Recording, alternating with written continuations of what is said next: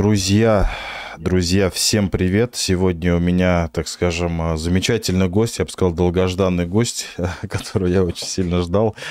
А вот Роман Вячеславович Бузунов, врач-сомнолог, главный сомнолог, доктор наук, э, профессор, главный эксперт э, в вопросах бессонницы, э, апноэ сна, храпа, гигиены сна. Роман Вячеславович, добрый вечер, наверное. Да, Томас Тамазович тоже здравствуйте. Ну и, может быть, кто-то из моих зрителей тоже присоединился.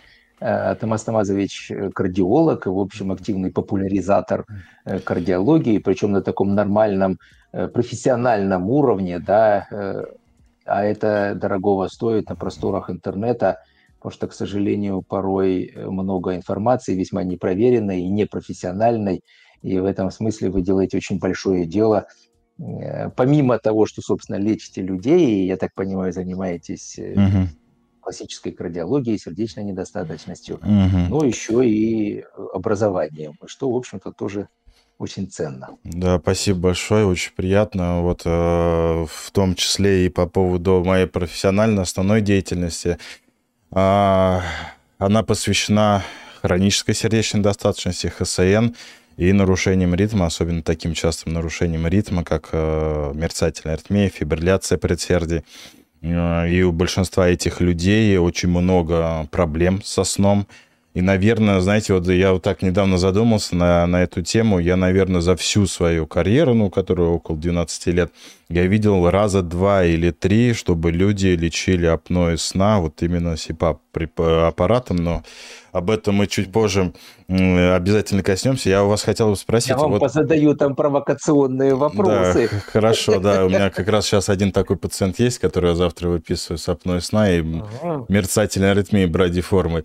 А, я хотел спросить, вот а, сначала за норму. А что у нас является нормой? Сколько человек вообще должен спать? Потому что, допустим, я по себе могу сказать, я не могу спать 8 часов. Для меня достаточно где-то 6,5-7 часов, и я себя чувствую хорошо. А вот если я 8 часов посплю, я себя очень плохо чувствую. Вот какая вот норма существует?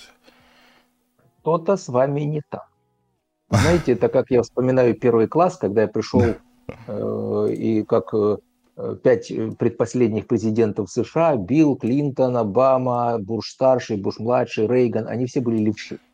Угу. Так вот, я взял ручку в левую руку и начал писать, и мне сказали, так, вызвали родителей в школу, сказали, все дети как дети, а ваш урод пишет левой рукой. Да. Поэтому срочно переучивайте. У меня, помню, была в первом классе одна пятерка по физкультуре. Угу. Там меня не заставляли играть правой рукой. Угу. Это я к чему? А вы говорите, что-то, что значит 6? Надо спать 8. На самом деле, да, если как средняя температура по больнице, она, наверное, 8, да, но диапазон такой средний от 7 до 9 часов, но индивидуальная норма от 4 до 12 часов. То есть есть супер короткоспящие, Тэтчер, Наполеон, допустим, известно, по 4 часа спал. Трамп, кстати, всем рассказывает, что он 4 часа спит. Угу. Так что как-то так. А Эйнштейн там 10-11 часов спал. Да, это индивидуальная ваша норма, ну и угу. прекрасно. Так что, если вам так нравится, так и спите. Угу. Ну, насчет Трампа надо уточнить, с какого возраста он спит так мало, потому что мы знаем, что у пожилых людей э, очень часто бывает бессонница и нарушение сна. Э, вот. Особенно на фоне всех его судебных процессов, тут, понимаешь ли, да, перестанешь спать. Э, да, да, да. А, ну, понятно. Просто я понимаю, что хроническое недосыпание очень плохо влияет э, на, и в том числе на сердечно-сосудистую систему. Но, наверное, здесь, конечно, и мой образ жизни, связан с этим, а, с тем, что в основном работа работает, только вот э, иногда даже такое бывает, что ты так сильно перевозбудишься, что, соответственно, уснуть и не можешь, а потом плохо себя чувствуешь еще хуже.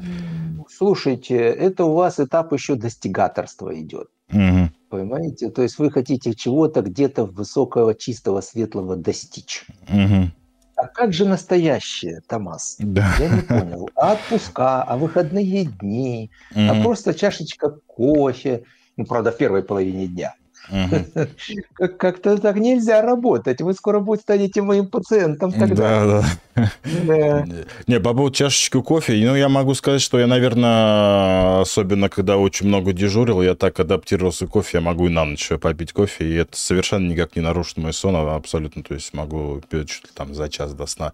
Не, есть люди, которых это очень сильно бодрит и возбуждает, но, наверное, я уже давным-давно адаптировался, поэтому чисто так из-за вкуса его я употребляю и не для того, сколько чтобы... чашечек? А сколько вы чашечек в день вот, Да это очень... Ну, это сколько, можно сказать? Ну, минимум 3-4, минимум. Бывает и больше. То есть а, это максимум? уже как э, максимум, ну, штук 6, наверное. Но это уже как ритуал. О, слушайте, слушайте, слушайте. Сейчас мы это обсудим. Да. У нас нет здоровых, есть недообследованные. Да, то есть в чат можете ничего не писать, мы сейчас меня будем обсуждать. Да, ну, ну насчет кофе вообще-то это интересная ситуация. Ведь mm-hmm. у нас, а, когда я спрашиваю людей, а вот скажите, как, на что действует кофе? Он говорит, ну как, возбуждает что-то в центральной нервной системе, ну там на что-то действует. У нас нет кофеиновых рецепторов. Угу. У нас кофе не может ни на что действовать, казалось бы.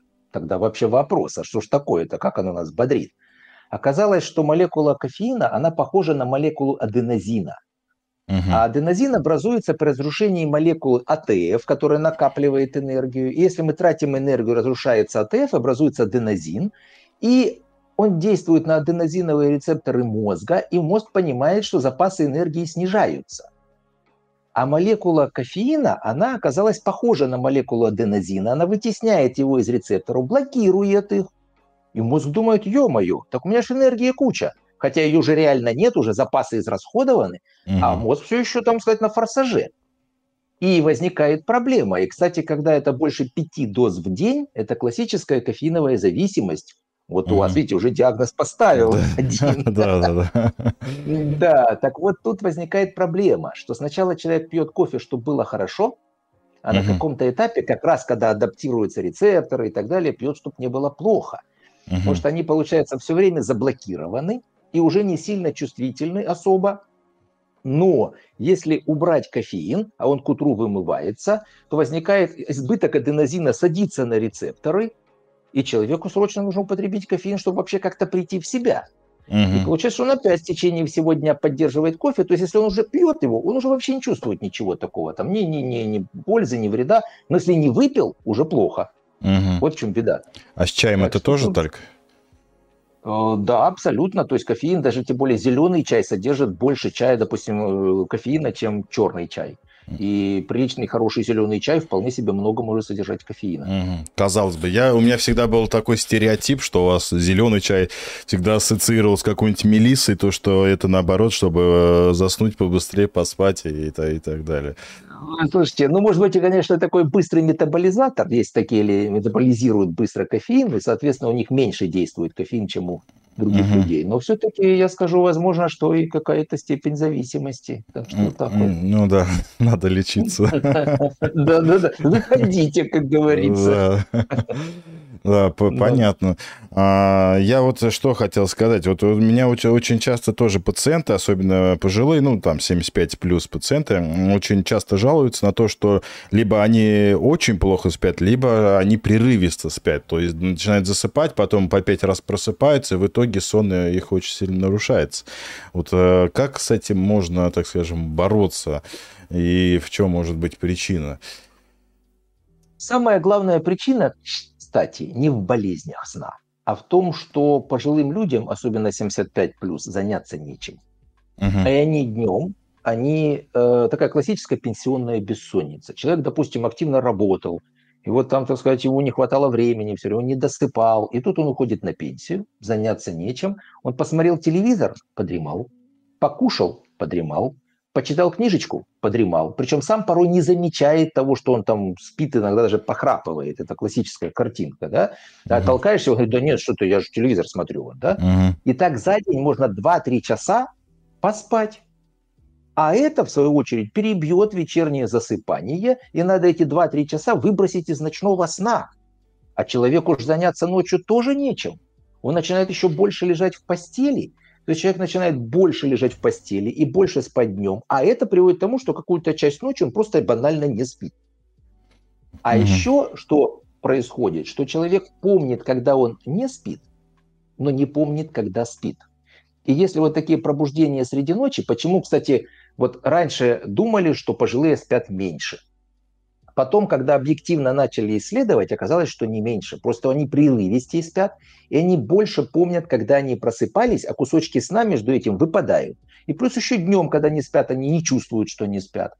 То есть если взять в среднем человека, что в 20 лет, что в 70 лет, но если нет каких-то тяжелейших заболеваний, которые как-то ухудшают сон, то сон одинаковый. То есть это генетически определенное состояние, которое не меняется дальше с возрастом.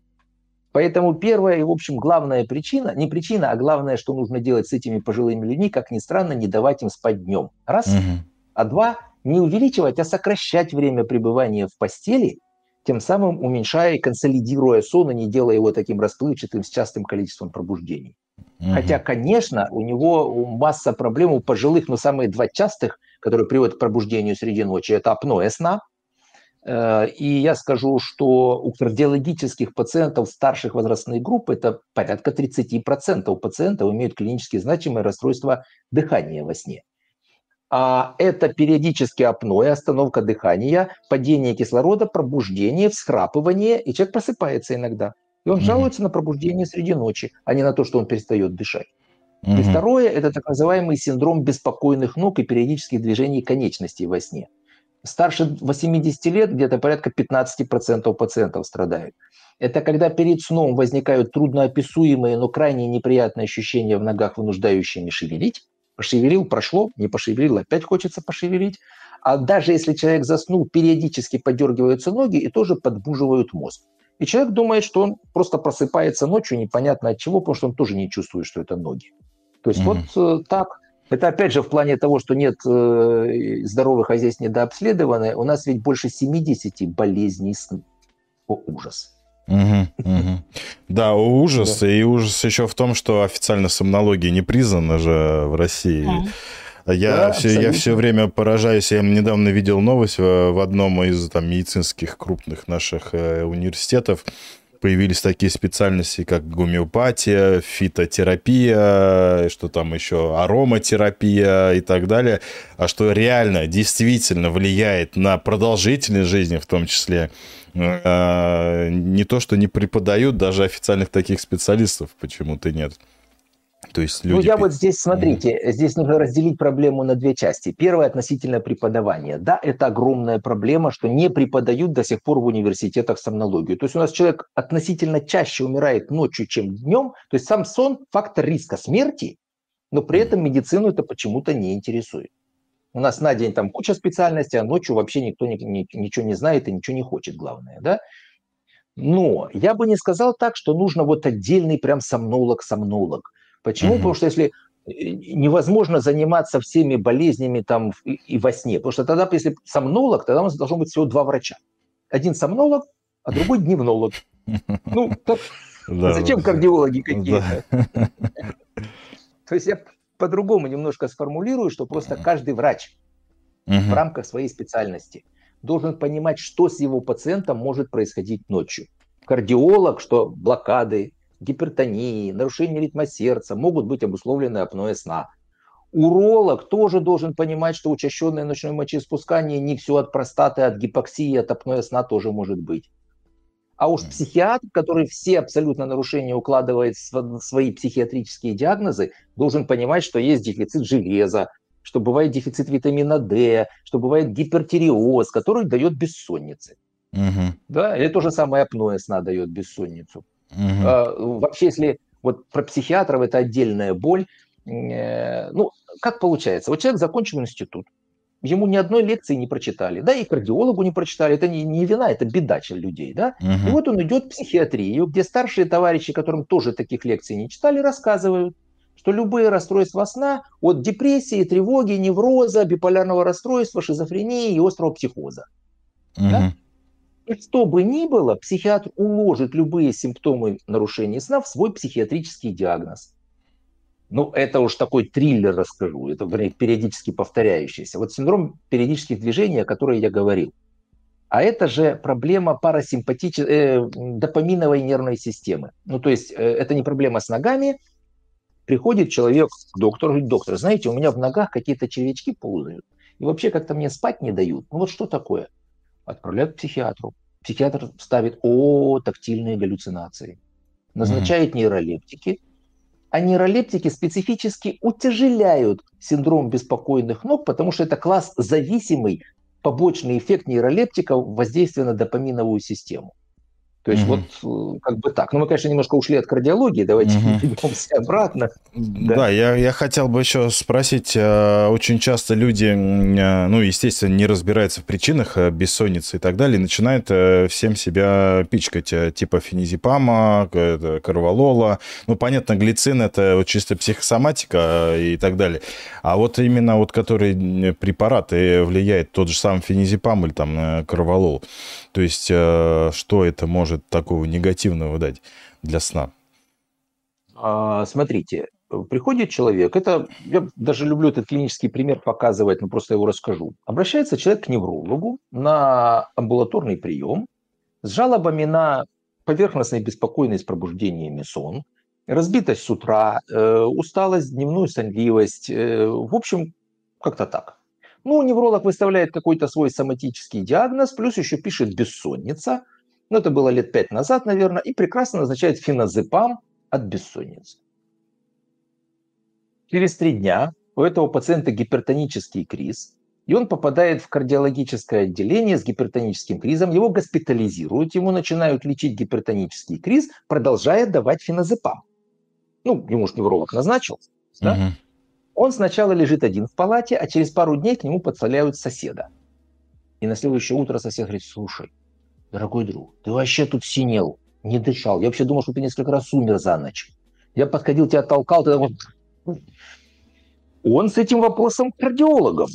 Говорит, слушайте, что-то мне тут сосед какие-то страш... страхи рассказывает ужасные. Ужасный ужас. Те говорят, слушайте, мы не знаем, что там у тебя ночью происходит, мы тебе гипертонический криз лечим. Извини. Угу. Он говорит родственникам, те залазят в интернет, набирают остановки дыхания во сне и, о ужас, обнаруживают, что есть апноэ сна. Ему там как-то компенсируют это с, феноз... а, с, с этим, продолжая феназепам давать, и он, ну, звонят родственники, и он прямо из стационара приезжает к нам на обследование. Ну, слава богу, мы ему феназепам уже не даем, но без феназепама у него 60 остановок дыхания в час, он 4 часа суммарно из 8 не дышит, Афинозепам у нас обладает респираторно-депрессивным действием, то есть подавляет дыхательный центр, миорелаксирующим действием, то есть расслабляет дыхательные пути, то есть он усугубляет синдром обструктивного апноэ сна. И везде в транквилизаторах, снотворных, черным по белому написано, что апноэ сна – это противопоказание. Но кто у нас думает об этом, назначая снотворные людям, которые там плохо спят, что у них может быть апноэ сна? Вот вам, пожалуйста, как. А и масса работ, которые показывают, что, ну, вернее, что там уж говорить, если это в инструкциях к использованию написано, что противопоказание. Угу. Ну, это же даже не побочный эффект, а противопоказание. Угу. Вот так. Угу. А, да, а, по понятно. А, так, ну, касаемо бессонницы, то есть в первую очередь надо разобраться с причиной. Как вы однажды, я видел, вы сказали то, что принимать э, при всех бессонницах снотворно, это то же самое, что при повышении температуры ее лечить парацетамолом и не усугубиться в причину. А, Абсолютно. Вот, поэтому должна быть должна быть выяснена причина. А вот, я вот по поводу да, пациента своего, вот у него классическая картина, которую он мне рассказывает. То есть, доктор, я два-три раза за ночь стою, у меня мокрая подушка, я по ночам очень часто хожу по маленькому, я, значит, у него брадисистолическая форма фибрилляции предсердия, постоянно то ритм срывается, то восстанавливается. А, значит, то есть редкий пульс и аритмия, брадисистолическая форма э, для наших слушателей рассказываю. Вот, э, и высокие цифры артериального давления и весь день сонливость. Вот, вот классика, как говорится. А, мы, конечно, в кардиологии лечим его фибрилляцию предсердия, но всеми силами я его убеждаю, то, что проблема, конечно, ну, плюс ожирение у него и так далее. Проблема в том, что здесь нарушение сна все, все так скажем, все карты путает. И, соответственно, рассказал ему про методы диагностики, не знаю, дойдет он в итоге или не дойдет. Вот апноэ сна, это любой ли храп или не всегда храп равно апноэ сна? Э, не всегда. Можно громко храпеть, но иметь неосложненный храп без остановок дыхания. То есть, когда дыхательные пути открыты, они оба бьются. Да? Э, но можно не громко храпеть и при этом иметь тяжелую степень апноэ, то есть спадение дыхательных путей. И фактически механизм такой. У нас вообще с развитием речи дыхательные пути стали в два раза длиннее, чем у приматов – а более того, у нас, к сожалению, природа не предусмотрела, что человек будет таким полным. Да? В природе как? Ты располнел, извини, тебя догнали и съели, или ты никого не догнал и похудел. Да? А у нас рядом с холодильником живешь и ни за кем не бегаешь, ни от кого не гоняешься. А, ну, там еще миндалины, смещенная назад нижняя челюсть, но факторы, способствующие сужению дыхательных путей. И вот человек засыпает, снижается тонус мышц, теряется контроль, и возникает такая ситуация. То есть фактически дыхательные пути сузились и спались. Возник феномен удушья, связанный с перекрытием дыхательных путей на уровне глотки. Но пока мозг спит, он не чувствует, дышит человек или нет. Он посылает дыхательные импульсы. Со стороны это так, попытки дышать нереализуемые. В итоге падает насыщение крови кислородом. Э, знаете, вообще, конечно, картинка, и это же у нас в онлайне все, смотришь, там сатурация 80, 70, 60, 50. Что, что дум, подумал бы кардиолог, увидев сатурацию 50? Ну и ВЛ. Да-да-да. Там надо просто подойти и пальчиком его толкнуть, чтобы он задышал. И вот таких эпизодов 300, 400, 500 раз остановки по минуте полторы-две, то есть это тяжелейший недостаток кислорода. Это увеличение риска внезапной смерти, нарушение ритма, артериальной гипертонии и так далее, и так далее, и так далее. И это действительно огромная проблема. Кстати, по поводу этого пациента, допустим, ну просто прокомментирую, что есть работы, которые показывают, что у 60% пациентов с фибрилляцией предсердий выявляется апноэ сна. А если восстанавливают ритм, но не лечат тяжелую степень апноэ сна, то риск рецидива в течение года в 2-3 раза выше у пациентов с нелеченным апноэ сна. Угу. Так что, в общем-то, да, там прямая, э, так сказать, непосредственная связь и коморбидность. Да, еще что забыл про нее сказать, у него два месяца назад инсульт ишемический случился. А, вот. Ну, вот, Но, э, да, причем пациент молодой, ну как, относительно ли 60 там с копейками человеку лет, то есть, угу. да, молодой, можно сказать. Вот, то есть э, классический пример, э, значит, всех вытекающих проблемы запноя сна. Ну и так как у меня всегда канал, он э, и вообще мой, мой контент направлен больше также на практические моменты, всегда есть вопрос. Вот выявили, ну, вернее, а, допустим, картина такая. Жена слышит, что у мужа останавливается дыхание во время сна. Что делать, куда бежать и куда обращаться? Я, может быть, сразу покажу. Э, кстати, у меня вот эта книжечка, она абсолютно свободно распространяется. Это называется «Как лечить храп и синдром обструктивного апноэ сна». Я могу вам прислать PDF-ку. Угу. А вы можете там своим коллегам да, где-то там ссылочку, тогда, да, да, да, да дать и это скачать, то здесь ага. все это, вся информация есть. Ага, супер, Значит, да. ну первое надо поставить диагноз. И угу. причем, если раньше нужно было делать полисомнографию, надевать 18 датчиков, и это было все сложно, трудно и так далее. Сейчас же есть гораздо более простые системы. Компьютерная сомнография, например. Там стоит датчик на пальчике, датчик угу. на груди и на руке. Всего три датчика стоит. Но это смотрит структуру сна, дыхание, насыщение крови кислородом, позицию тела, стадии сна определяет. То есть сейчас... А это амбулаторный абсолютно приборчик. Мы его просто выдаем пациенту, он идет домой, спит, приносит его, нажимаем кнопочку, автоматическая расшифровка заключения. Даже mm-hmm. не надо шифровать ничего. Это, в общем-то, это все достаточно просто стало. А ритм, извиняюсь, том, а, что... извиняюсь, а, а ритм не определяет, а ритм сердца? А здесь, смотря какие задачи. Если просто ага. поставить диагноз апноэ сна, то угу. достаточно вполне себе респираторного монитора.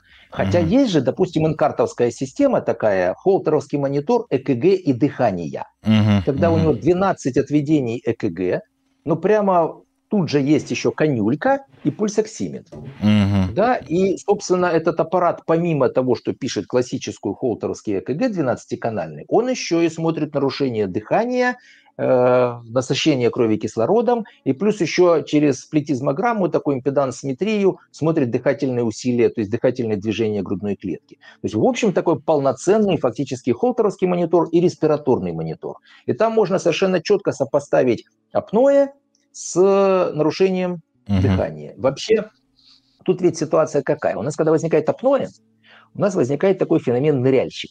Угу. А, то есть у нас развивается активизация парасимпатической системы, которая тормозит у нас сердечный ритм. Почему? Это защитная реакция. Потому что если не хватает кислорода, у нас сердце чем меньше сокращается, тем меньше потребляет кислорода. Угу. Но эта защитная реакция порой переходит в свою противоположность, ну не противоположность, а дальше в блокаду. И бывает, прямо смотришь, у него минута остановка дыхания, синоатриальная, атриовентрикульная блокада. Задышал, участился ритм, потом реже, реже, реже, опять блокада. И я скажу, что по всем вот, мировым каким-то статистикам до 70% ночных блокад, возникающих селективно ночью, обусловлены апноэ сна. Угу. Вот вам, пожалуйста. А тут ведь еще, еще одна огромная проблема. Вот представьте себе, тоже классический пример. Ну, вот даже вам вопрос задам, такой провокационный. Угу. Да? Вы делаете холтеровский монитор и видите паузу 11 секунд. Угу. Что вы будете делать с этим пациентом? Направлять на кардиостимулятор. Ага, да-да-да. Но аритмологи, я думаю, ну, недолго будут думать да, по этому поводу. Это пример, это реальный пример, когда к нам поступает пациент, ну, уже с имплантированным кардиостимулятором, угу. вот по поводу 11-секундной остановки дыхания, да, и мы делаем ему, собственно, полисомнографию и видим тяжелейшее апноэ сна. И в, в, э, за ночь кардиостимулятор 300 раз включался. 300. Угу. То есть, ну, понятно, что начинается брадикардия, он включается, начинается тахикардия, он выключается, да? То есть, на каждую остановку он включался, а когда человек надышал, начинал дышать, выключался. Ну, казалось бы, мы спасем такого человека от того, что он умрет от остановки сердца. Но мы ему применили СИПАП. Ну, покажу вот такой СИПАП. Это вот такая штука. Вот видите, uh-huh. о, какое страшилище какое, да? Uh-huh. Вот у меня порядка 8 тысяч пациентов с такими аппаратиками спят. Так вот, делаем контрольное исследование и видим, что у него включался, э, включался э, кардиостимулятор всего два раза. Не 300, а два раза. И то в самом начале, когда мы еще там подбирали лечебный режим. Угу. Вопрос. А спасем ли мы такого пациента? Кстати, последние года 3-4 активно идут на конгрессах всяких сообщения, что пациенты с имплантированным стимулятором, но не леченным апноэ сна, увеличивается достоверная частота инфарктов. Угу. Почему? Помните, я говорил, что у нас же ведь защитная реакция, когда у нас сердце начинает сокращаться медленнее, экономится кислород. А тут получается апноэ, сердце начинает медленнее сокращаться, а тут у нас включается стимулятор, который начинает увеличивать ритм сердца, увеличивая потребность миокарда в кислороде. Угу. Парадокс, да? То есть и вопрос возникает, а нужно ему ли имплантировать стимулятор? И, кстати, если мы возьмем гайдлайны, начиная где-то с 19-20 года по имплантации стимулятора, написано, что если у вас возникает ночная блокада на фоне синусового ритма, первым делом нужно исключить апноэ, полечить, и если вы исправите блокаду, то не надо имплантировать стимулятор. Угу. Вот интересная штука. А, да, здесь вопрос также, который мой вопрос дополняет. Все эти обследования возможны только в больших городах, и где есть сомнологи. Что же делать с храпом? Ну, я так понимаю, если человек, допустим, на периферии живет, где нет таких возможностей обследоваться. Как бороться с апноэ сна? Ну, смотрите, в больших э, городах и коронарографии, вернее, в маленьких городах и коронарографию не делают и, и МРТ не сделают. Ну так можно куда-то доехать. Знаете, угу. пока я был 8 лет президентом Российского общества сомнологов, ну, мои ученики открыли где-то 60 центров в России. Угу. А их около 100 сейчас. То есть вообще в любом практически крупном городе, более или менее, можно найти сомнолога. Угу. Поэтому сейчас вот так вот говорить, что нет. Единственное, что да, это не попадает в ОМС, ну, тут uh-huh. уж, извините, вопрос не к врачам, вопрос к государству. Uh-huh. Что оно пока считает, что важнее имплантировать стимулятор, да, чем полечить апноэ. Uh-huh. Ну, Так что так советую просто набрать сомнолог, да, и в ближайшем городе обнаружить такового. Да, сейчас во многих крупных городах, ну и средние, так, наверное, размерах да, городов. в общем, да. Не обязательно, это же Москва и Питер, там э, Екатеринбург, Новосибирск и так далее. Есть и более э, мелкие, так скажем, города, где можно найти и сомнолога, и э, пообследоваться. Э, какие причины у апноэ сна? Тут задает вопрос, наверное, не пропустили. Первое – это банальное ожирение. Второе – это большие миндалины, это недолеченные дети. Вообще хочу сказать, что дети тоже храпят. И угу. у детей тоже бывает апноэ. И это, кстати, тоже огромная проблема. Ведь раньше в одну сторону был перегиб. Только не, не дай бог танзелит, давайте удалим миндалины. Сейчас же что происходит? Приходит ребеночка, три года, аденоиды, а третьей степени, нос уже не дышит, а ему, особенно в частном центре, говорят, ну вы же знаете, это же очень важный э, лимфоидный орган. Ни в коем случае нельзя удалять, к 18 годам произойдет атрезия, уменьшение, и слава богу, все само пройдет. Поэтому давайте будем терапевтически лечить. А третьей степени аденоиды практически уже крайне сложно вылечить, если даже терапевтически там лечить. Если пару-тройку лет аденоиды, гипертрофируются вторично миндалины. Потому что человек дышит ртом, постоянно инфекции, постоянно воспаление, сухость, гипертрофия миндалин.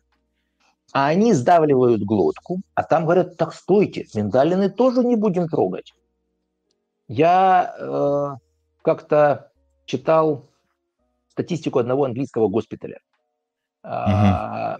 Это такой county hospital, то есть это такой районный, районный госпиталь. За 10 лет статистика по операциям э, по удалению аденоидового миндалина. Так вот, uh-huh. 60% детей было направлено на операцию в связи с храпом и апноэ. Угу. А когда я спрашиваю наших лору-педиатров, скольких вы по этому поводу направили по поводу храпа и апноэ, ноль. Ноль, ноль, ноль. Запятая ноль. Угу. А чтобы понимать проблемы у детей, вот мы говорили про важность сна. У нас во сне, в глубоких стадиях сна продуцируется соматотропный гормон. И у детей он отвечает за рост. Как-то приезжаю я в Красноярск читать лекцию. Лором и рассказываю, что удаление аденоидов при тяжелой степени апноэ и миндалин ведет к нормализации структуры сна, рикошету продукции э, соматотропного гормона, и ребенок начинает активно расти. Встает пожилая, пожилая такой лор уже за 70 лет, говорит, а меня после войны учила моя учительница, говорит, ты ударил ребеночка миндалина, и он начнет хорошо расти. Я только сейчас вообще поняла, какая связь. спустя там 50 лет. Да. И и у детей, чтобы понимали симптоматику, это нарушение физического развития, они низкорослые, щупленькие, недостаточное развитие мышечной массы. Это психическое недоразвитие, потому что разрушается структура сна, а у нас в РЭМ-сне, в сновидениях формируется долговременная память и адаптация. Ребенок не может адаптироваться, феномен дефицита внимания гиперактивности – может быть, к 10 классу эти миндалины там и уменьшатся, но он школу потеряет. И будет не Менделеевым, а охранником в соседнем магазине. Родители угу. его умным хотят воспитать. Угу. Формируется так называемое аденоидное лицо. Это, кстати, потом пожизненно больные люди, потому что маленькая смещенная назад нижняя челюсть. Скученность зубов, потом ортодонты лет 10 пытаются это все исправить. Большой орлиный нос, и потом лоры там все это оперируют, исправляют этот несчастный носик у этих девушек с этим орлиным носом. То есть вот последствия детского храпа. Ну, я, может быть, так немного эмоционально рассказываю, потому что, знаете как, ведь э, в чем беда? Вот если ты привел ребенка, его прооперировали и вылечили. Угу. А если в этом центре его будут 10 лет лечить, это же сколько можно на этом заработать? Потому что у него mm. будет постоянное обострение, ему постоянно будут кукушки, антибиотики, гормоны и так далее. Во, во всех мировых гайдлайнах если мы говорим про апноэ сна, если выявляется у ребенка тяжелая степень апноэ, это абсолютное оперативное лечение в любом возрасте. Вот в том же английском госпитале с 11 месяцев оперируют детей. Угу. А у нас говорят, не-не-не, подождите, перерастет. Вот вам потом думаем, откуда же у нас какие-то недоразвитые, извините, дебилы вырастают. Угу. Ну, не дебилы, но ограниченные умственно дети. Угу. Да, миндалина причина апноэ а, да. толстая а, шея, короткая потом, потом, да, это гиперстеническая конституция, ну, как правило, опять же, вес. А дальше вот то, что вырастают эти люди и большие миндалины остаются, еще смещенная назад нижняя челюсть, ретрогнатия, приводит к тому, что узенькие дыхательные пути, особенно в положении на спине, язык ложится и перекрывает дыхательные пути. Кстати, что касается носовой обструкции, вот ну, все думают, что нос влияет на апноэ. Нос на апноэ практически не влияет. Нос угу. здесь испадается здесь.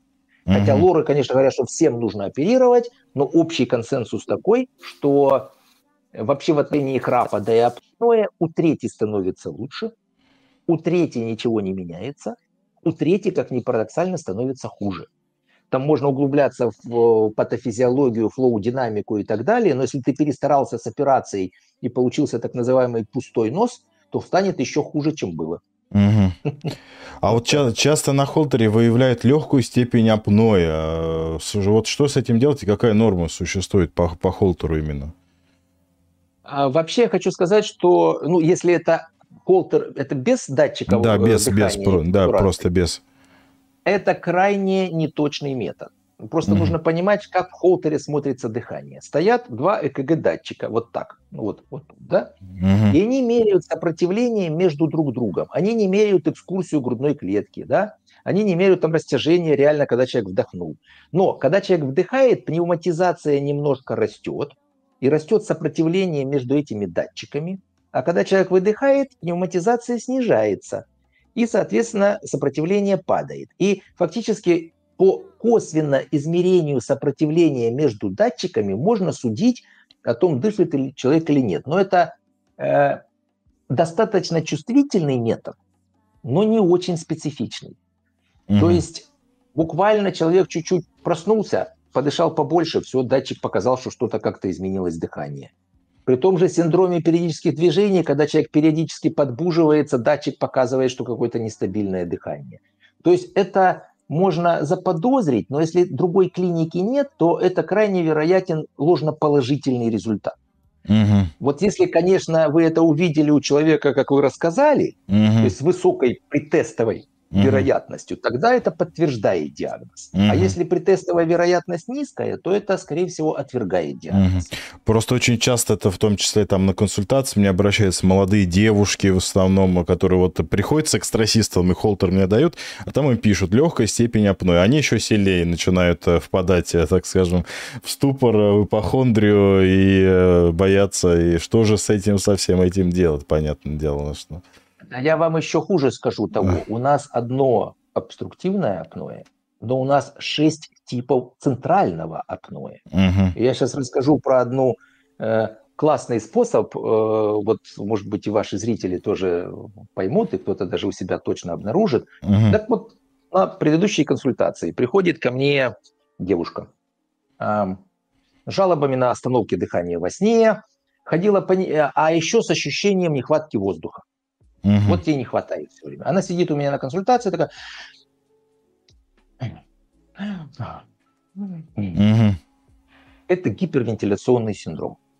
Когда у нас человек волнуется, он начинает рефлекторно быстрее дышать.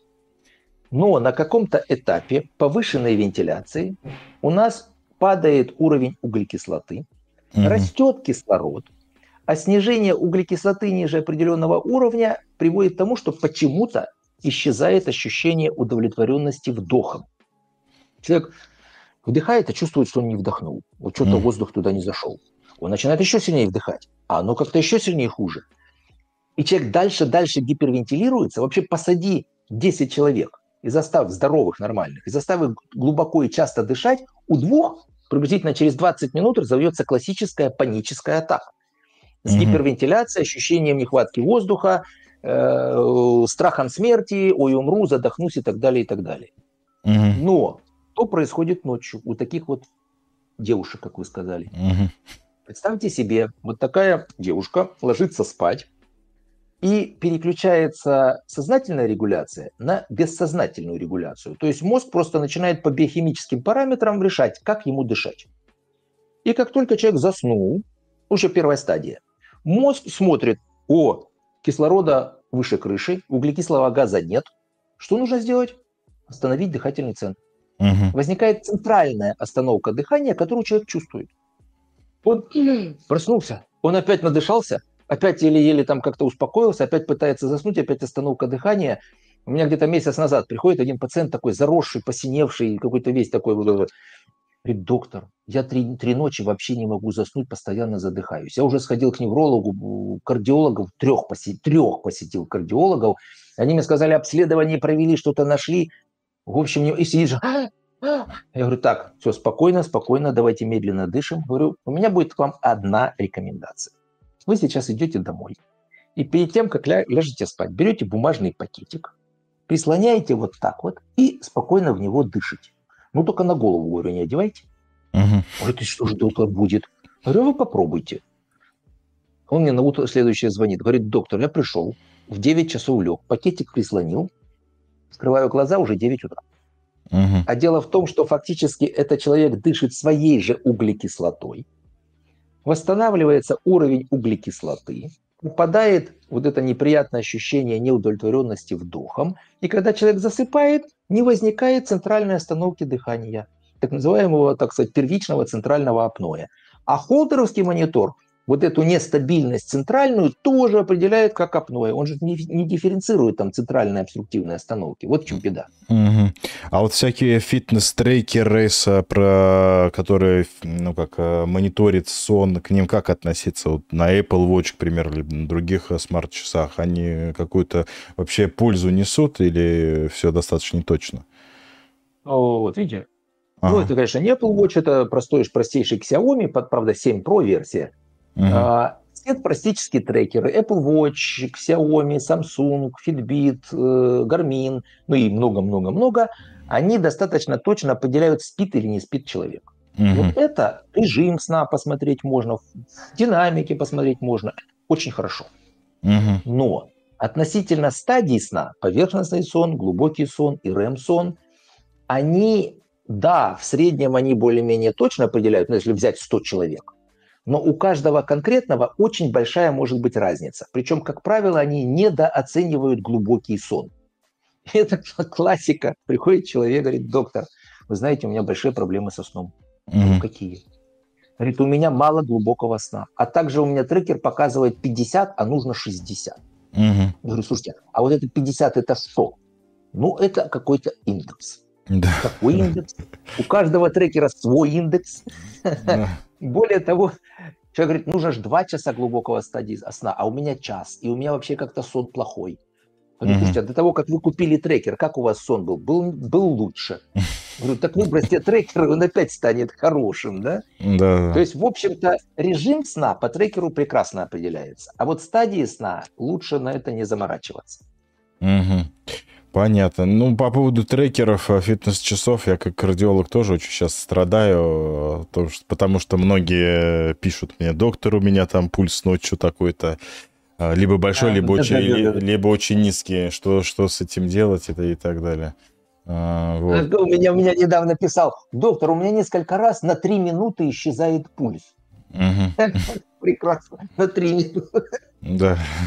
И он мне еще пишет, живой. А, да. Я говорю, вы уникум, вы три, три минуты сердце не билось, а вы все нормально себя чувствуете. Да.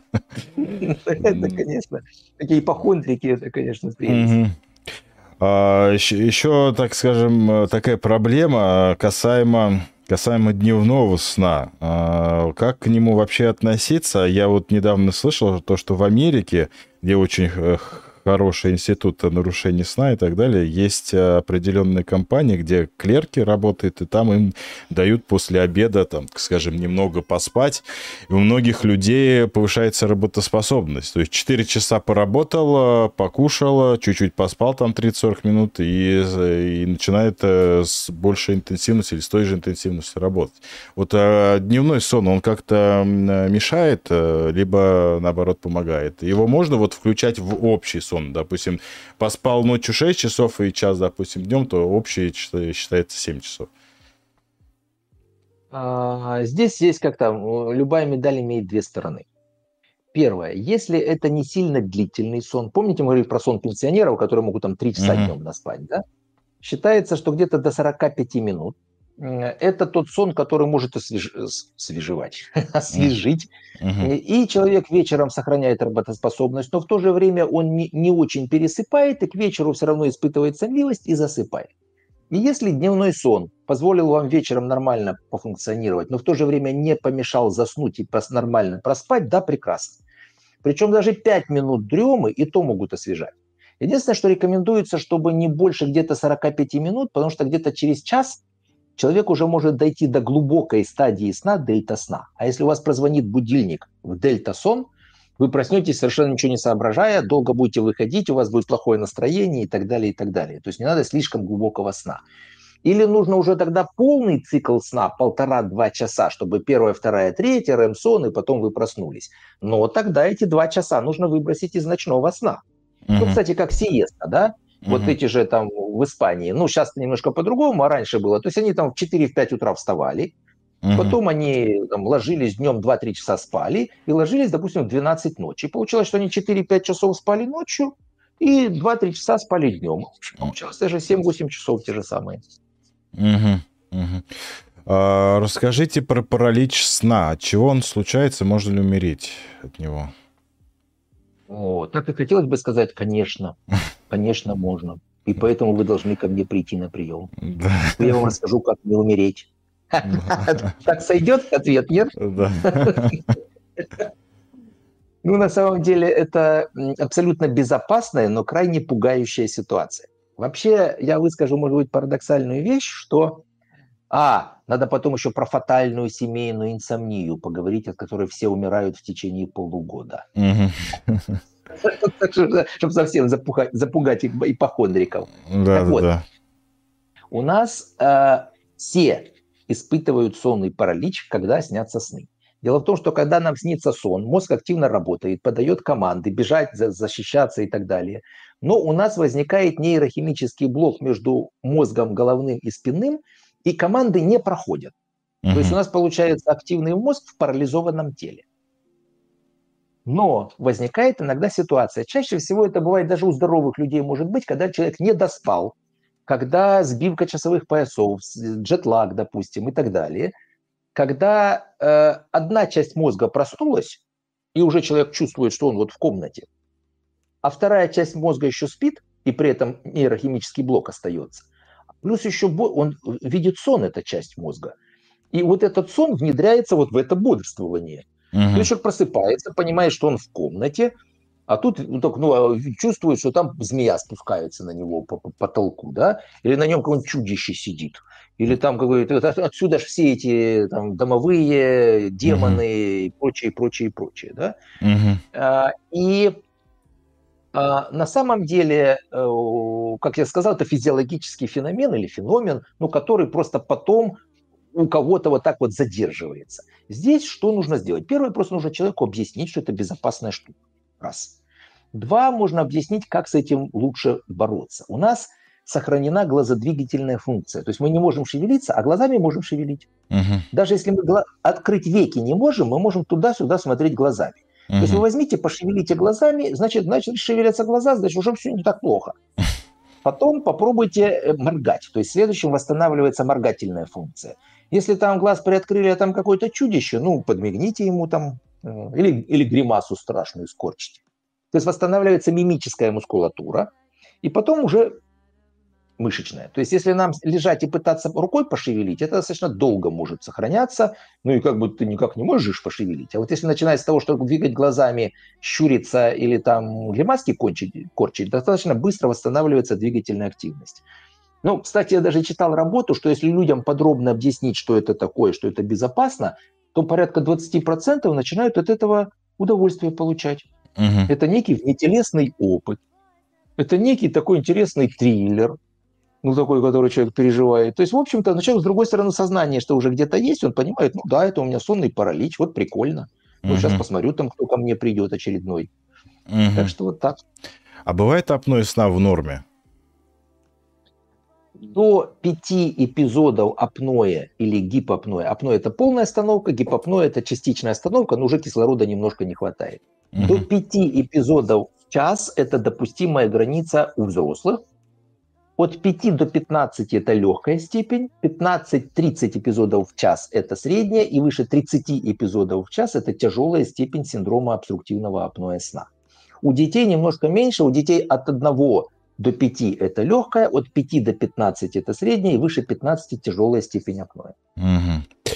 Тоже очень большая тема и часто спрашиваемая – это алкоголь и сон. Я даже слышал, что, по-моему, во Франции или в Италии имеются специальные сорты вин, не помню, как они правильно называются, которые, так скажем, э, после которых клонит в сон. Вот э, как вы, как, как вы относитесь к этим сортам вин? О, да я вообще... Это, это мне напоминает, знаете, как-то моя коллега София Черкасова говорит, я еще в ординатуре наркомана консультирую, такой законченный наркоман, сидел где-то. Говорит, и, и, и сколько вы уже страдаете наркоманией? С какого перепугу страдаю? Я кайфую, а не страдаю. Страдаете вы, да? Да-да-да. Так вот, вопрос. Вот на сигаретах пишут, курение вредит вашему здоровью. А что пишут на бутылках с алкоголем? Э, чрезмерное употребление вредит. Чрезмерное употребление вредит Вы спрашиваете, откуда я знаю, да? Да-да-да. Так вот, интересно. Знаете, любое лекарство неумеренным дозированием можно превратить в яд. Угу. Если мы возьмем до 30 мл чистого спирта у здорового взрослого человека, это та доза, которая не обладает серьезными побочными эффектами. Угу. Но скажут, нет, конечно, любая доза алкоголя, она как бы не очень. Слушайте, а препараты что у нас? Все без побочных эффектов? Угу. У нас прям снотворные вообще все безопасные абсолютно. Да нас тысячами мрут от снотворных-то. Да от э, фенобарбитала сколько только помирает, ну или там психозы развиваются, да, угу. во всех этих там жидкостях. Если человек там выпивает пузырек фенобарбитала, ну в смысле там, волокордина какой-нибудь, вот тебе уже отравление. Угу. А, так вот, и, а что такое 30, 30 миллилитров? У нас в сухом вине где-то 12-13 объемных процентов спирта. То есть это где-то 200, 220, там, 230 грамм сухого, ну это бокал сухого вина. Угу. Вот это неплохая транквилизирующая доза, без очевидных серьезных побочных эффектов. Угу. Да? Ну, э, с другой стороны, конечно, как с препаратами, кстати, снотворными, когда говорят, а с какой частотой можно принимать препараты. Чтобы минимизировать риск психической и физической зависимости, должно быть не, не более 8 ну, максимум 10 приемов в месяц. Так вот, ровно то же самое можно синтерполировать на алкоголь. То есть, если у вас там 8-10 приемов в месяц и разумная вот эта доза, там, бокал сухого вина, то никакой катастрофы у вас не будет. Угу. Ну, это мое такое личное мнение. Как бы я понимаю, что есть работы, которые говорят, что любая доза алкоголя, она не очень полезна и так далее. Слушайте, такая любая доза кардиологического препарата, она как? Вот что, не бывает побочных эффектов от кардиологических препаратов? От ну, статинов там каких-нибудь? Ну, чаще это говорят либо гастроэнтерологи, либо неврологи. То есть э, там э, любая доза алкоголя увеличивает там колоректальный рак и, и, и так далее. Но там и про колбасу, и все полуфабрикаты такое ну, же мнение. Да-да-да. Тогда и бигмаки давайте вспомним, да? Не, в суде будет вспомнено. Это да. еда. Поэтому от, от всех причин, от всех факторов риска, как бы человек не старался, мне кажется, это нереально э, увернуться, так скажем, э, и вести абсолютно правильный образ жизни, еще не гарантия того, что... Я, конечно, не призываю вести неправильный образ жизни, а наоборот, но э, везде должен быть здравое зерно, вот. Ну поэтому, Я да. расскажу один такой, ну как это, черный медицинский угу. юмор. Жизнь это заболевание, передаваемое половым путем со стопроцентной смертностью. Вот, пожалуйста. Да, да. Это, это, это точно. А что делать людям, которые работают в ночные либо суточные смены? Как им восстанавливаться, чтобы вот минимизировать, э, так скажем, вредные эффекты этой самой работы? Понятно, что с работой сейчас э, всем туго, и всем непросто, я бы сказал. Поэтому легко сказать, смените работу, найдите другую работу, чтобы ночами не работать, либо по сутки. Вот. А что вот как минимизировать? Это я как-то читал какого-то то ли Пирогова, то ли Мудрова, ну, из наших этих старых-старых врачей, говорит, что я видел там сотни ткачей, которые э, имели заболевания профессиональные легких, но продолжали работать, потому что нужно было кормить людей. Угу. Я сотни видел посудомоек с артритами, которые мыли холодной водой, но говорили, а что мы будем делать, чем мы будем кормить детей, да? Так угу. и здесь аналогичная почти ситуация. Но интересно, что не так плоха сама ночная работа, как сменная работа. Угу. Вот если человек просто ночью работает, а днем спит, как ни странно, можно совершенно спокойно это все нормально настроить. Только что нужно сделать? У нас основные время задаватели – это время подъема, физическая нагрузка и свет. Но мы же сейчас можем абсолютно все обмануть.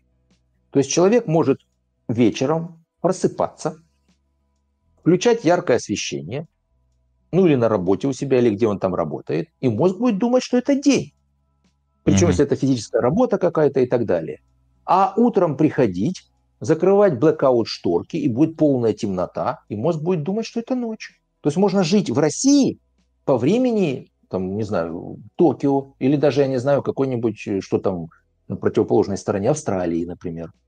То есть в этом смысле стабильный режим он вполне себе нормально переносится. И вот так, кстати, между прочим, когда говорят, что э, до 12 сон полезнее, чем после 12, ничего подобного. Mm-hmm. Можно ложиться в 2 часа ночи и вставать в 10 часов, у вас будет прекрасно мелатонин продуцироваться, начинать в час ночи. Но до часу ночи вы находитесь на освещенном пространстве, потом закрываете блокаут и в 2 часа только, и там в 10 часов раскрываете эти шторки и будете жить просто здесь, но по времени Лондона. Или у меня есть, допустим, люди, которые работают с биржами Гонконга. Ну и э, даже я их там учу, что просто с 5 часов где-то они начинают летом носить очки, такие солнцезащитные, еще убирающие голубой спектр. И мозг думает, mm-hmm. что все вечереет. То есть уже начинает продукция где-нибудь в 6 вечера, мелатонин продуцироваться. В 7 часов они закрывают шторки, создают блэкаут, и все, мозг думает, что это ночь. А в 3 часа ночи срабатывает светобудильник, который постепенно увеличивает освещенность, через закрытые даже веки попадает свет, мозг думает, что это солнышко восходит. Потом включает яркое освещение все день. То есть человек живет в Москве, но по времени Гонконга. Прекрасно себя чувствует. Угу. А вот сменный график реально, вот это проблема. Потому что у нас адаптация занимает час сутки. И если человек, представьте себе, работает в трехсменном графике, который меняется каждую неделю, угу. то вот он неделю отработал, допустим, в утреннюю смену, перешел в вечернюю смену потом перешел в ночную смену. И вот так все время. Вот тут практически постоянно организм не может подстроиться под этот режим, потому что, как я сказал, час сутки. А он каждый, получается, каждую неделю человек смещает свои часовые пояса на 8 часов. И это все время такой вот социальный джетлаг.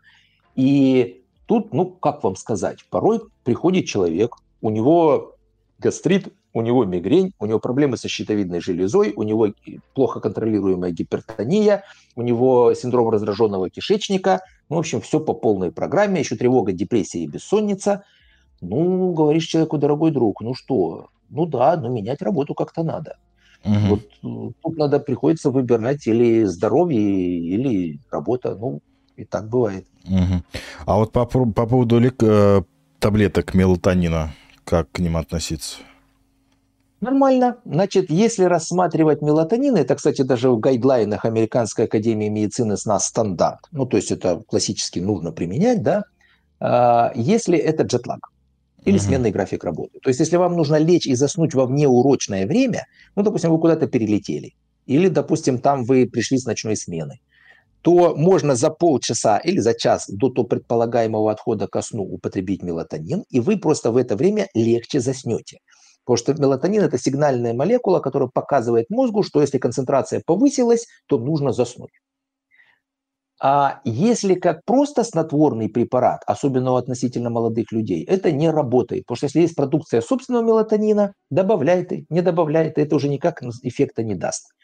Единственное, что еще доказано, что у людей старше 55 лет у которых потенциально снижена собственная продукция мелатонина, и вот эти пики перед сном отсутствуют, вот там это как заместительную терапию можно рассматривать, но эксперимент критерий истины. То есть вы даете мелатонин курсом, если человек начинает лучше засыпать, то да, вот там это можно рассматривать как заместительную терапию и дол- долгосрочно давать человеку перед сном мелатонин. Угу. Так, здесь спрашивают. Э, Добрый вечер, уважаемый Роман Вячеславович. Интересно услышать ваше отношение к полифазному сну. А, отрицательная точка. А что, что, что это такое? Даже я не да, да, да. А, ну, полифазный сон – это когда, ну, Леонардо да Винчи, вот все говорят, что он спал каждые два часа по 20 минут. Угу. Но можно еще один анекдот? По этому да, да, конечно. Вам можно все что угодно. Люблю я анекдоты. Хоть с матом, хоть без. Не, ну я без мата к сексопатологу Вася. Ну, близко. Да. Говорит, доктор, знаете, я могу э, с женщиной, ну, раза 4-5 в неделю, вот, а, а, как максимум. Угу. Что вам-то лет-то сколько? Говорит, 75. Это проблема-то в чем? Говорит, а Петя мой сосед, ему 80. Он говорит, что два раза в день этим занимается, утром и вечером. Доктор так посмотрел, говорит, ну и вы говорите. Так что, что там было с Леонардо да Винчи, это кто-то что-то про кого-то через десятые руки рассказал. Угу.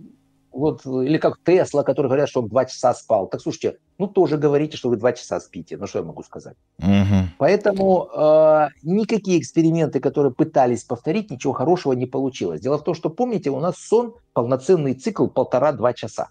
Угу. Вот это там человек проходит все фазы, первая, вторая, третья, четвертая, РЭМ-сон, и вот сон состоит из вот таких вот циклов, там 3, 2, 3, 4 цикла, но обычно 3-4 цикла за ночь. И если полноценный цикл вы поспали, да, два часа, потом можно пободрствовать, потом опять два часа поспать. Вот это еще, ну, кстати, в армии часто такое бывает, когда в наряде люди там и так далее, да. Угу. Это можно достаточно долго так функционировать. А за 20 минут пройти весь этот полноценный цикл невозможно. Угу. Поэтому это начинается раздражительность, э, чуть ли не до галлюцинаций все это в итоге доходит, и, в общем, психозы начинаются, ничего хорошего в этом нет. Угу. Вот здесь похожий вопрос. А, работаю сутками, есть возможность поспать по два часа. Раз в два часа обход. Может, лучше вообще не спать между? Нет, нормально. Если, если есть возможность поспать два часа, поспите. Угу. Вполне, да. Угу. Да, и когда нарушается сон, еще нарушается, если мы берем мужчин, это выработка тестостерона. И... Это тоже интересная штука. У нас же, э, ну, помните, я говорил про глубокие стадии сна. Угу. У нас там продуцируется гормон роста угу. у детей, и у детей он отвечает за рост. У, детей, у взрослых он тоже продуцируется, но это отвечает за мобилизацию жира из депо. И, кстати, плохо спящие взрослые полнеют. Угу. Потому что туда откладывается, а оттуда не забирается. Но еще в глубоких стадиях сна продуцируется тестостерон. Угу. И, э, кстати, при апное сна глубокие стадии сна исчезают, падает продукция тестостерона, а более того, просто человек не выспавшийся, еще и либидо снижается, и, как правило, у пациентов с тяжелой степенью апноэ проблемы с потенцией. И это, кстати, тоже большая проблема незнания урологов об апное сна. Почему? Потому что приходит, представьте себе, такой человек к урологу. Он жалуется, что, что он на 3-4 часа, раза ходит в туалет помочиться, что у него снизилась потенция. О, я пример расскажу. Классический пример, вот, ну, это реальный пример, да. А, поступает к нам на реабилитацию, я тогда еще в санатории работал пациент, после э, перенесенного токсического гепатита. Полежал в реанимации, выжил, слава богу, потому что тяжелый этот гепатит был с некрозом там печени частично. А, но выясняем анамнез. Значит, он э, в 40 лет стал большим начальником, начал ездить все время на машине. За три года набрал где-то 15 килограмм. Э, жена начала говорить, что он там храпит, апноэ и прочее, но у него основная проблема, что он начал часто ходить в туалет, у него снизилась потенция и либидо. А у него молодая жена, ему 43 года. Ну, понятно, проблема. Он э, за два года до того, как к нам пришел, он прошел 10 урологов и андрологов. Угу. А так как он был большой начальник, то, естественно, любой доктор, который до него добирался, пытался же его активно полечить. Простатит ему лечили, э, а снижение тестостерона назначали не бедо, ну то есть препараты тестостерона. Я потом еще скажу, почему это неправильно. В общем, он за, за два года пропил, или за последний год пропил 10 курсов антибиотиков и уросептиков. Убили флору, начали расти грибки.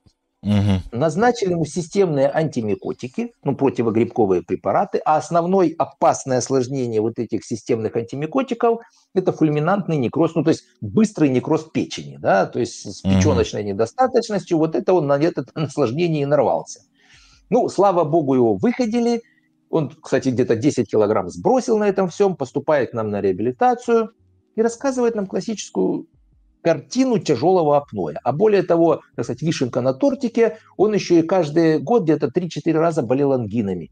Открываем глотку, а там целующиеся миндалины, ко всему mm-hmm. прочему. Да? Еще и вес mm-hmm. большой был. Mm-hmm. Ну, вес он уже, слава богу, сбросил. Делаем мы обследование, и даже на сброшенном весе видим что-то 50 остановок дыхания в час, тяжеленное апноэ сна. В общем, мы его дореабилитировали, отослали к э, лорам, Угу. Те благополучно эти миндалины отчикали. Где-то через неделю прекратилось учащенное ночное мочеиспускание. Через где-то полтора месяца восстановилась потенция.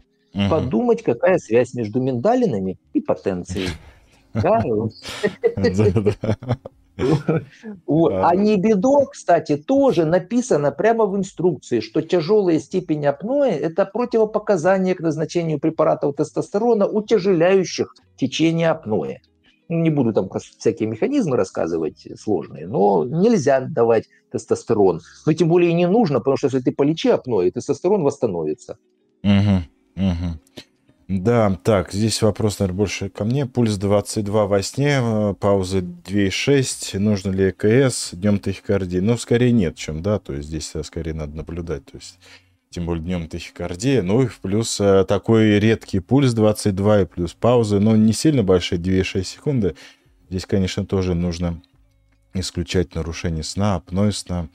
А, вот. а если взять вот такого вот классического примера, то есть когда есть ожирение, курение, малоподвижный образ жизни а, и апноэ, а, можно ли надеяться на то, что если человек изменит образ жизни, бросит курить и снизит вес – из гиперстеника превратиться в нормостеника, то что СИПАП-терапии не потребуется.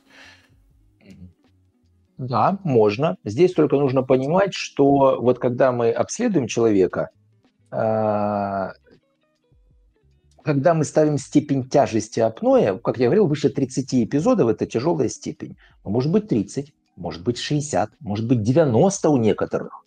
Да? Угу. И обычно, э, если мы говорим, что ожирение – основной фактор риска, то снижение массы тела на 10% от исходного облегчает степень апноэ в два раза. Ну, то есть на 50%.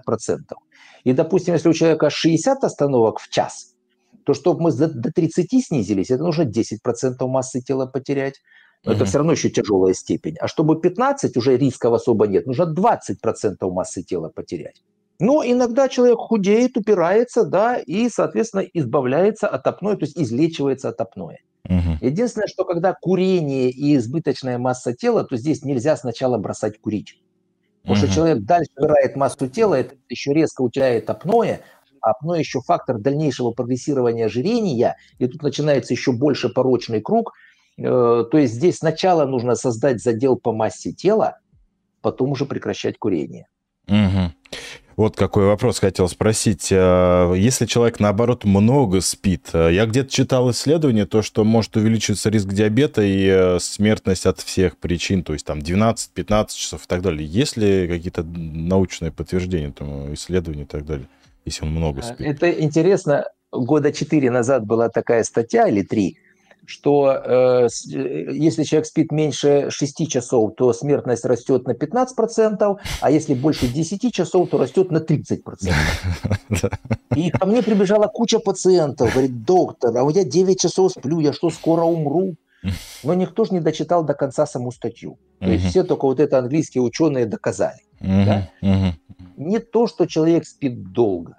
В статье прямо четко было написано, что если вы раньше спали обычное для себя время, а потом начали спать дольше существенно, да, вот это значит, что-то происходит во сне, что нарушает ваш сон, увеличивает потребность во сне, и это и есть причина смертности. И, соответственно, сказали, что вероятнее всего это апноэ сна.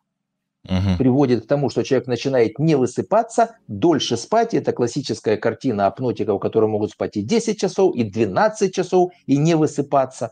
Но они не от того умирают, что они долго спят, а от того, что они не дышат во сне. Они умирают. Угу. Угу. Понятно. Я всегда последние, не знаю, последние года полтора, как я не открою YouTube, мне всегда попадается э, ваше интервью на всех разных каналах. Даже я больше скажу, я очень часто еду на работу, а в такси на каком-нибудь радио вы даете интервью. Вы просто, можно сказать, фон э, заполняющий, который ну, информацией. Во-первых, вот. я люблю говорить. Да. Сам, да? да. Это, а это здорово, это здорово, потому что мракобесие очень много и в вопросах о нарушении сна.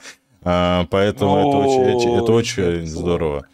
Вот, я к чему это да. говорю? Я однажды нашел ваш ролик, где вы говорили про вещи и сны.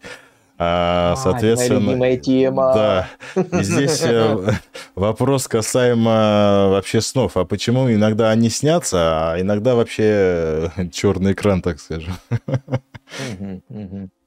Смотрите, все видят сны.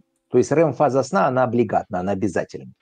Но когда человек просыпается прямо в РЭМ-фазу сна, он помнит. И большинство людей просыпаются прямо вот сразу, как закончилась РЭМ-фаза, человек проснулся. Но некоторые люди почему-то вот сразу в РЭМ-сне не просыпаются, а буквально достаточно 5 минут следующей стадии сна, обычно первая, вторая, и человек уже скажет, что ничего не помнит. Но вот тот человек, который говорит, что я ничего не помню, если делать исследование, увидеть у него РЭМ-сон и в этот момент его разбудить, он расскажет вам, что ему снилось. Угу. То есть, в общем-то, это обязательная ситуация. Все видят сны, но просто не все их помнят. Угу. Ну, про вещи сны, я думаю, не стоит задавать.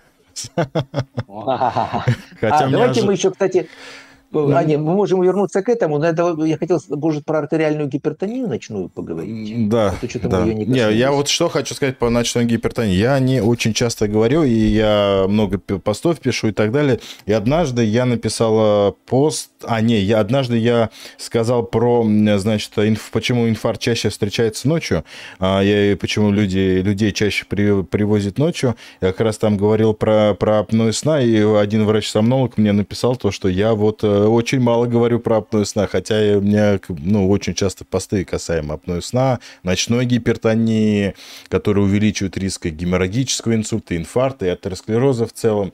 А, вот, понятно, что есть такие факторы, которые мы изменить не можем, к примеру, возраста и ночной гипертонии, то есть сосуды становятся более жесткими, менее ригидными и, и так далее. А вот апноэ сна, как и ожирение там, и большое потребление натрия, мы можем менять. То есть э, ночная гипертония а, очень часто коррелирует с апноэ, с нарушением сна. Да, более того, я скажу, что Э, ну, опять же, по э, американским всяким консенсусам и так далее, до 70% рефрактерной к лечению гипертонии, которая не поддается трем и более препаратам, обусловлено апноэ сна. А у нас же, знаете, что только не ищут, какую-то коактацию аорты, там угу. что-то аорта узкая, феохромоцитому надпочечника. Ой, это очень часто, да.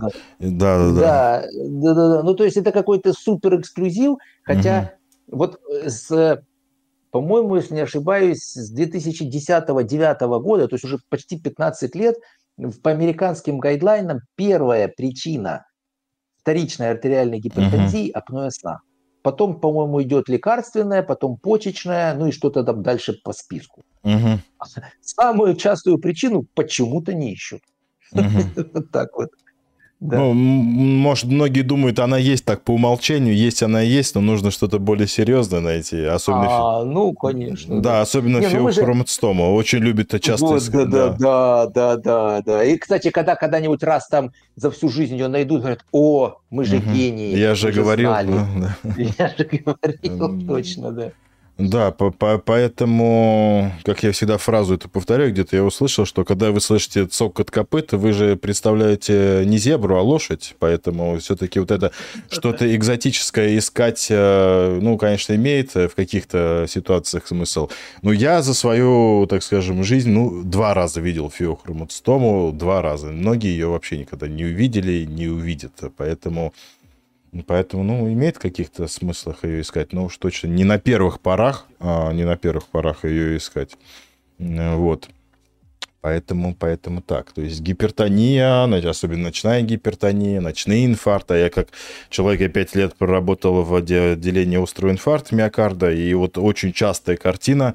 Людей вот целый день никого не везут, скоро никого не везут, только там 2-3 часа ночи, все, у тебя скорые э, просто в линейку выстроились э, с инфарктами и так далее. Э, про инсульты вот тут мне из неврологов писал, кто работал в сосудистом центре, у них такая же картина. То есть э, ночное, вот, Поэтому, поэтому ночная гипертония, она очень серьезная.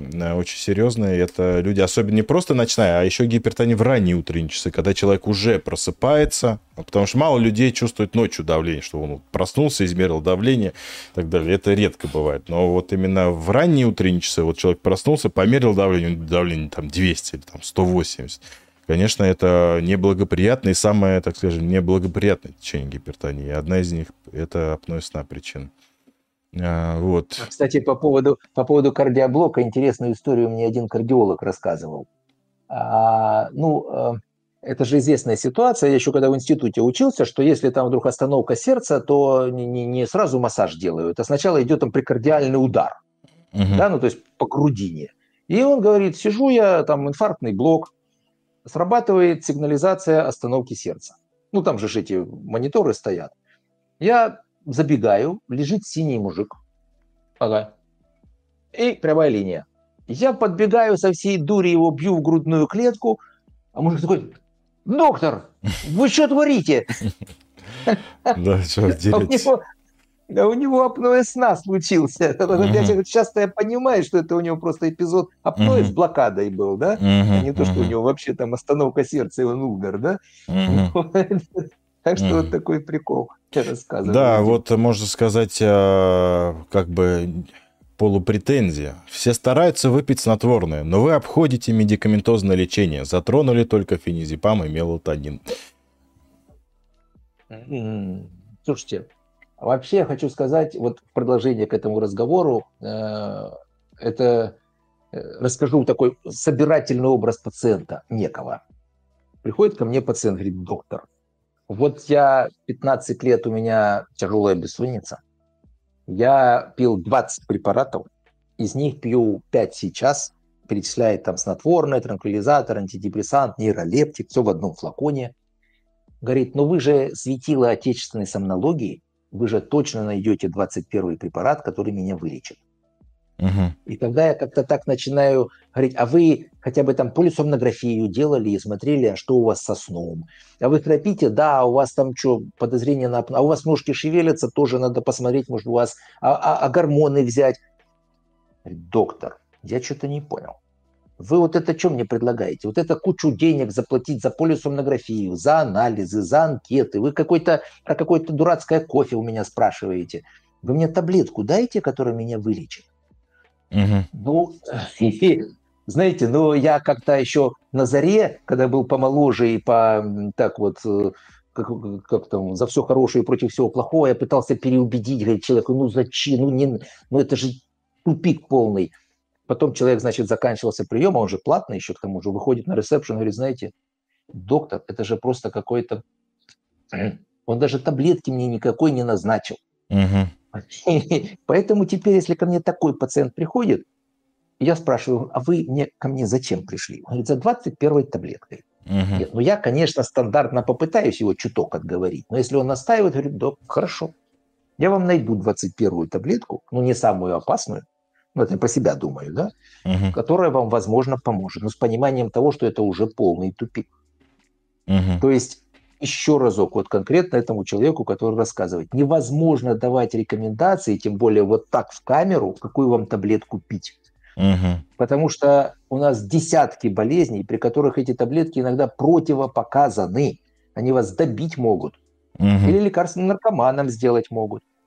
То есть не то, чтобы я против таблеток, но просто их нужно давать по показаниям и с учетом противопоказаний и взвешивая пользу и риски. А не просто тупо всем давать какие-то супер гениальные таблетки. Да. Я немножко эмоционально это рассказал, но так... Угу. Да. да, здесь Сергей нам говорит, что прикардиальный удар сейчас запрещен. Абсолютно правильно. Сейчас прикардиальный удар запрещен. Сейчас я поэтому и рассказывал, что это было да. там 10 лет да. назад. Вот, э, если на фоне СИПАП-терапии не удается достигнуть исчезновения пауз во время апноэ сна, хотя и небо прижили, и перегородку выровняли, остался только лишний вес, который практически не уходит. Есть ли какие-то дополнительные пути? Первое, нужно понимать, как этот режим подбирали. Вот знаете, э, вот покажу еще раз. Вот видите, такая толстая монография на если не ошибаюсь, сколько же на 300 с лишним страниц. Вот э, я с этим с 95 -го года занимаюсь, как у меня тут порядка 8,5 тысяч пациентов лечатся СИПАПом, и мы такой классический центр. В большинстве своем мы титруем режим с помощью полисомнографии в реальном времени. А 90% наших центров как лечат? Поставили диагноз, потом говорят, вот аппарат, вот на тебе, пойди поспи днем, он сам все подберет. Да, в 50% случаев автоматические системы могут подобрать сами. Слава богу. Но где-то в 50% случаев алгоритмы недостаточно хороши или не добирают, или перебирают, или утечки через рот начинаются, или там функциональная ретрогнатия при ротовых масках. То есть это все, э, ну скажем так, некий опыт. То есть, если не получилось, это нужно просто идти в адекватный центр, имеющий опыт подбора СИФАП-аппаратов, титрации режима, оценки, считывания данных и коррекции алгоритма, потому что современные аппараты сохраняют памяти своей, как они лечат, и с пониманием того, что делать, корректировать режим. Угу. А не просто говорить, что аппарат вам все подберет. У кого-то подберет, а у кого-то нет. Угу. Да, касаемо адекватных центров, а, спрашивают, э, где вы принимаете? Как О, можно к вам да, Это же я, это да. же я. Да. Сейчас нимб у меня образуется. А, значит, я принимаю в Москве, это клиника реабилитации в Хамовниках. Вы проще всего зайдите сайт Бузунов.ру. Да, все ссылки, ну, еще или... раз повторяю, все ссылки будут в описании под видео, плюс в закрепленном комментарии, когда закончится эфир. А, поэтому все-все э, будут э, данные ну, или наберите в YouTube сомнолог Роман Бузунов. Да, ну или ссылочки посмотрите, и там угу. есть, э, если это Москва, то, естественно, лучше подойти на очный прием. Это прям метро Хрундинская, рядышком с метро. Угу. А если это дистанционно, можно дистанционно консультировать. Единственное, что там некоторые условия есть, что если это по храпу, желательно, чтобы было заключение лора. Ну, потому что онлайн сложно в глотку заглядывать, да? А вот э, ну да, анализы тоже можно сделать. Даже можно человеку рекомендовать, я более-менее представляю, где-то в регионах, где можно адекватно сделать исследование, например, или даже mm-hmm. тот же СИПАП подобрать. Mm-hmm. Ну, то есть это такая информационная больше консультация идет, что, чтобы, а то человек, не, не, не, чтобы не ехал там из Красноярска в Москву, чтобы со мной просто поговорить. Mm-hmm. А дальше там, потому что можно в Красноярске найти вполне себе адекватных людей, ну или mm-hmm. в других городах. Ну, то есть, mm-hmm. пожалуйста, да, можете обращаться. Mm-hmm. Еще раз напоминаю, все ссылки будут в закрепленном комментарии комментарии и, а, значит, а, в описании к этому видео. И, наверное, заключительный вопрос. Здравствуйте, какой автосипап аппарат порекомендуете? Цена, качество? А, смотрите как. Э, вот это у меня бывает, когда приходят пациенты, спрашивают, э, я спрашиваю, на какой машине вы едете? Человек mm-hmm. говорит, а я на, ну, может, конечно, у меня специфика, я достаточно дорогой доктор, ко мне как-то меньше, чем на Тойоте не приезжают. Обычно mm-hmm. что-нибудь Mercedes, BMW, Land Rover, там что-нибудь такое. Я говорю, слушайте, ну тогда нужен хороший аппарат, потому что если мы говорим про класс хороших аппаратов, ну, я скажу так, вот я лично предпочитаю линейку Левенштайн. Это бывший э, э, Вайнман, э, такая призма.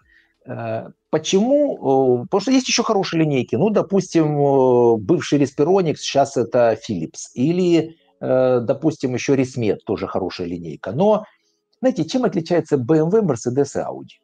Ну, они, наверное, чем-то отличаются, но все более-менее своровали друг у друга. Угу. Так и вот здесь. Но с Лювенштайном просто у них здесь до сих пор, слава богу, работает сервисный центр, у них, слава богу, адекватные менеджеры, и у них имеется это оборудование. Потому что если у меня там 8 тысяч пациентов лечатся, а представьте себе, я порекомендовал где-то приобрести аппарат. А, аппарат купили, а потом ремонта нет, гарантии нет, запчастей не могут найти. Кто первый виноват? Врач. Извините, тот, кто посоветовал. Да? Да. Поэтому я работаю только с, с официальными дилерами, и причем, а еще к тому же это немецкая фирма, а директор у нее израильтянин, такой mm. Владимир Кривицкий, да? И вот как-то он э, адекватно относится к своим обязанностям. Я даже ему всегда говорю, я тебя преданно нежно люблю, но если что-то где-то не отремонтируют, я тебя поменяю на кого-нибудь другого. Ну, 10 лет пока не меняю. Угу. Да, сейчас вот же так. большая проблема и сервисными ну, центрами. Конечно, о чем речь? -то? Вы mm можете, конечно, как-то там левыми путями привести, но все, если сломался, просто решайте считать, что вы их выкинете. Да, да. потому что Обратно многие... отвести невозможно, да. Многие уходят. А что касается... Да, еще Сифам есть, кстати, тоже неплохая линейка, французская, я, кстати, начинал с нее, первые 10 лет я на Сифаме работал. Это чуть пониже класс, то тоже вполне себе хорошее оборудование. Что mm касается китайцев, ну, там есть своя специфика. В общем, да, они прогрессируют, да, ну, слушайте, ну, как с автомобилями. Угу. наверное, скоро совсем уже станут хорошими. Пока, конечно, не, не, не сервис чуток страдает, и чаще немножко выходят из строя, алгоритмы чуть похуже.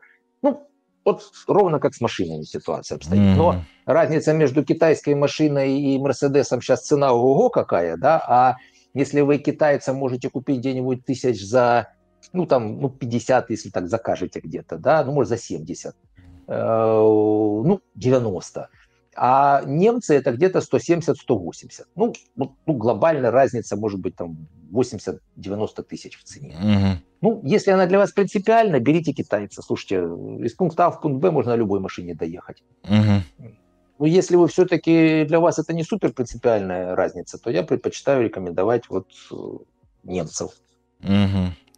Да, я слышал, еще в аренду дают. Да, можно в аренду давать, но обычно это все-таки не долгосрочная аренда, она просто дорогая очень. Угу. Это когда мы вот синициировали процесс лечения. Я, представьте себе, мы облепили человека там 20 датчиками, мы навесили на него СИПАП, он должен спать еще в центре медицины. Да. да? Естественно, это все необычно. И после первой ночи иногда человек не сильно понимает, насколько стало лучше. Но если мы видим, что мы объективно все нормализовали, мы обычно на неделю даем человеку в аренду аппарат домой, и он может за это время четко сопоставить плюсы и минусы. Насколько он стал высыпаться, давление начало нормализовываться, потливость исчезла, учащенное мочеиспускание прошло, сонливость прошла. Это буквально несколько дней. Потому что мы в первую же ночь все устраняем. То есть угу. человек ложится больной, а встает уже фактически здоровый. Вообще, чем тяжелее ситуация, вообще, знаете, как интересно, вот бывает за этими пациентами наблюдать, когда приходит такой пациент, у тебя на консультации там вообще спит, и не можешь его добудиться, там Иван Иванович, что? И опять спит. И тут он ночь поспал. Угу. И первый раз, не знаю, там за 10 лет выспался. Угу. И с утра, доктор, а что такое? А что я тут неделю проспал? И вообще вода мокрее, трава зеленее, девушки симпатичнее становятся. То есть за, за неделю это вообще другой человек становится. Реально. Угу. Угу. Ну и он, собственно, тогда сам уже взвешивает плюсы и минусы. То есть, что там этот аппарат каких-то денег стоит, что там, я не знаю, как на это жена посмотрит, там или дети, ну и насколько эти плюсы перевешивают минусы. При тяжелой степени, ну, по крайней мере, мои пациенты, в 90% случаев плюсы перевешивают минусы. Хотя, знаете, я за 20 с лишним лет столько понаслушался, почему нет? Угу. Хочу умереть во сне, мешаю жене, мешаю любимой собаке, мешаю любовнице. Ну, Слушайте, я вспоминаю одного, не будем называть город, олигарха. Э, приезжает он, ему 53, если не ошибаюсь, что-то было, и рядышком с ним такая девочка, вся такая точеная фигурка. Э, он такой вальяжный весь из себя такой, понимаете. Ну что, Пусик, ты как мой храп? Ой, слушай, я так привык к твоему храпу. Ну что ты будешь спать с этим сипапом? А у него тяжеленное апноэ, гипертония плохо контролируемая, нарушение ритма сердца. Ой, нет, а что ты, что ты, все хорошо. Ну что ж я буду с Пусиком спать без с этим вашим вот этим аппаратом? Уезжаем. Через год звонят, тяжелый инсульт. Угу. Гемиплегия, то есть половина туловища не движется, афазия, то есть не разговаривает, еще и тазовые органы все не работают нормально, да? Ну, уже, что ж, давайте что-то делать. А что уже там сделать? Угу. Ну, я даже уже сам не поехал, послал своего сотрудника. Ну, что там, ну, как-то подобрали этот СИПАП, но уже пусика рядышком не было. Угу. Так что тут вот вопрос, э, как, лучше вот так вот с, с аппаратом спать или вот в памперсе с афазией и гемиплегией, да? Угу. Ну, да. Вот, вот тебе, да. Да, у меня прям буквально на днях была консультация, где, ну, тоже там гипертония, аритмия и так далее, все по, по классике. А, аппарат купили, но они говорят, что вот неудобно спать и не хотим с ним спать, а аппарат просто, так скажем, простаивается. Я говорю, ну, надо как-то Надо как-то ну, начать. Слушайте, пошлите ко мне. То есть это как раз да. вот специфика моя, что мы часто как раз занимаемся пациентами, которые в других центрах, а скорее всего, опять же, просто дали аппарат, толком не объяснили, не протитровали. Ну и да, приемлемость может быть очень низка в этой ситуации. Mm-hmm. Спасибо большое, Роман Вячеславович. Получил огромное удовольствие, огромное количество информации и так далее. Спасибо, что пришли. Э, было очень приятно с вами увидеться, поговорить. Э, вот всегда очень приятно.